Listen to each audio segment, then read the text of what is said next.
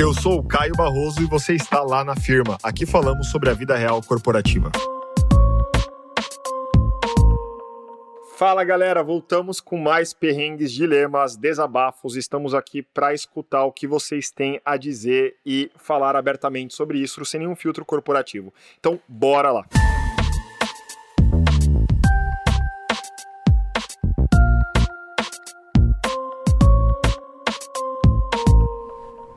Temos uma gerente fragmentada que assume posturas e tratativas completamente diferentes dependendo da situação e da audiência.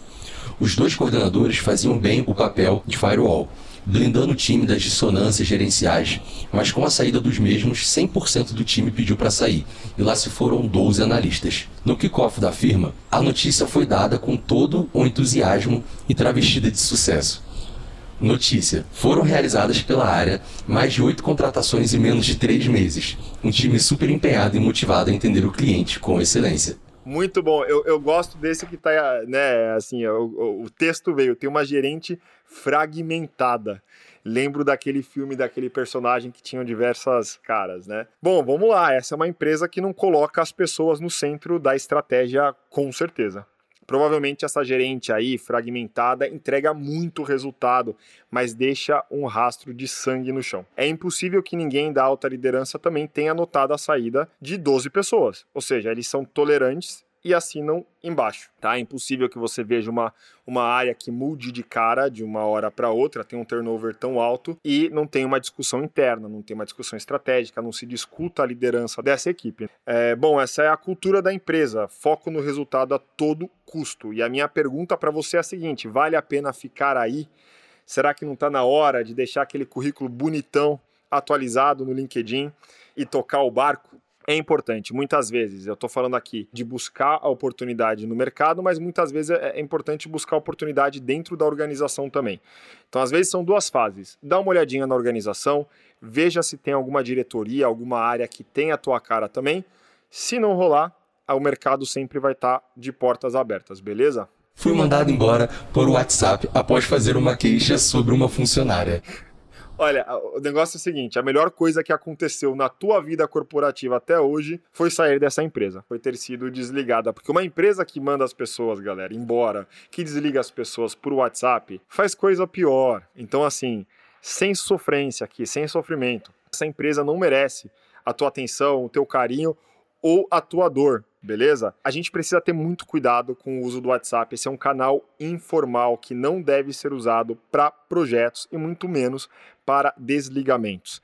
É muito comum que as equipes, né, que as pessoas comecem a utilizar o WhatsApp porque está na mão, porque está fácil e tal, mas muitos problemas surgem a partir daí.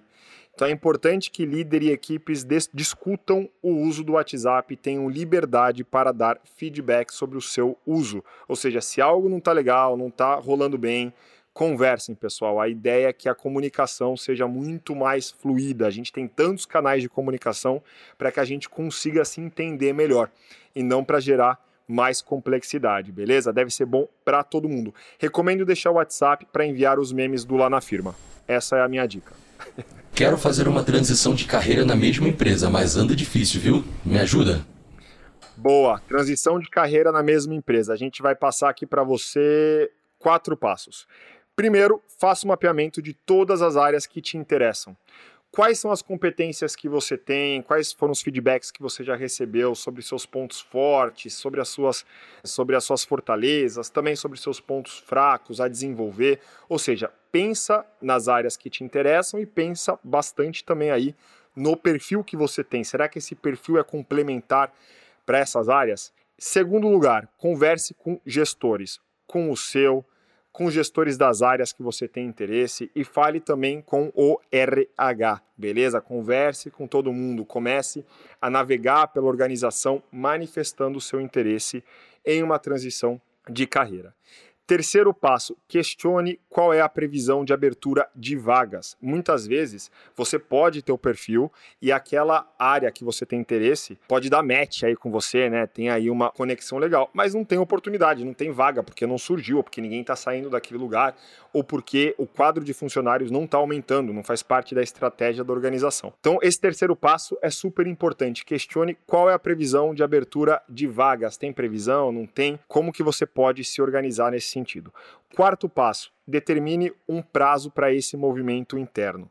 Então, uma vez que você já fez o match de perfil e de áreas, conversou com as pessoas e tem uma noção de previsão de abertura de vagas, qual que é o teu prazo? Qual que é o prazo para a tua carreira? Até quando você gostaria de tentar internamente? E aí você roda essa transição, você aguarda, você vai trabalhando se esse prazo estiver perto de estourar, a ideia é que você já comece um movimento também aí de mercado. Então a primeira tentativa interna é interessante.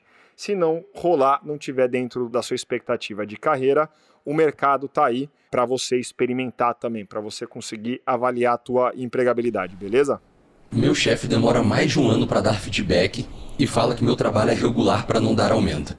Bom, complicado assim. Eu acho que primeiro, primeiro ponto, feedback é algo que não precisa ser tão formal, que acontece uma vez ao ano, né? Feedback não é aniversário. aniversário acontece uma vez ao ano. Feedback não é assim, não precisa ser como o nosso aniversário. Feedback precisa acontecer de uma forma frequente, informal, de uma forma leve, no dia a dia do trabalho, para quando chegar às vezes um feedback mais formal, de fechamento de ciclo de performance, de fechamento de ciclo de desempenho, aí sim a gente tem uma conversa que não seja surpresa para ninguém. Né, um feedback que é surpresa para o colaborador demonstra a falta de habilidade de gestão dessa liderança. E as outras perguntas que eu quero fazer aqui para nossa reflexão, galera. Esse feedback, será que veio acompanhado de dados? Esse feedback teve um comparativo entre os objetivos iniciais e o que foi alcançado, ou seja, o que, que eu contratei de metas no começo desse ciclo e o que de fato eu alcancei. Esse feedback detalhou qual deveria ser o comportamento esperado? Olha, Caio, eu acho que você fala muito palavrão nas reuniões de comitê e, cara, não tem pegado bem porque a galera do comitê não fala palavrão. Enfim, sei lá.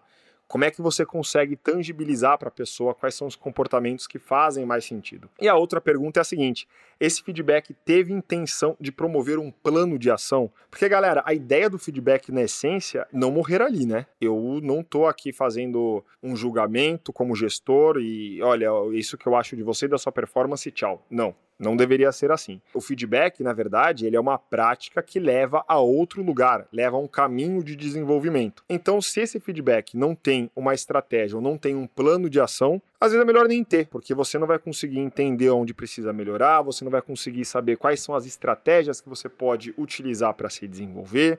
Enfim, então feedback tem que ter plano de desenvolvimento, tem que ter plano de ação. E se a maioria das respostas das perguntas que eu fiz aqui foi não, regular é esse líder. Então não é a pessoa, é o líder. E aí, galera, essa liderança precisa de treinamento nesse sentido. Pode ligar para a gente que a gente adora treinar a liderança das firmas, beleza? Pessoal, valeu, obrigado pelos comentários. A gente pode continuar esse bate-papo nas redes sociais. Então, sigam a gente aí no Instagram, no LinkedIn e sempre enviem aí as suas sugestões, perrengues, dilemas. Estamos aqui para fazer um papo aberto sobre tudo, beleza? Até a próxima. Se você ouviu até aqui, tira um print, marca a gente, apareça nas nossas redes sociais. Estamos no Instagram com arroba lá underline na firma e no LinkedIn com um lá na firma. Além disso, siga o nosso podcast e avalie na plataforma de preferência, beleza? Na certeza da vossa compreensão, best regards. Uma produção, voz e conteúdo.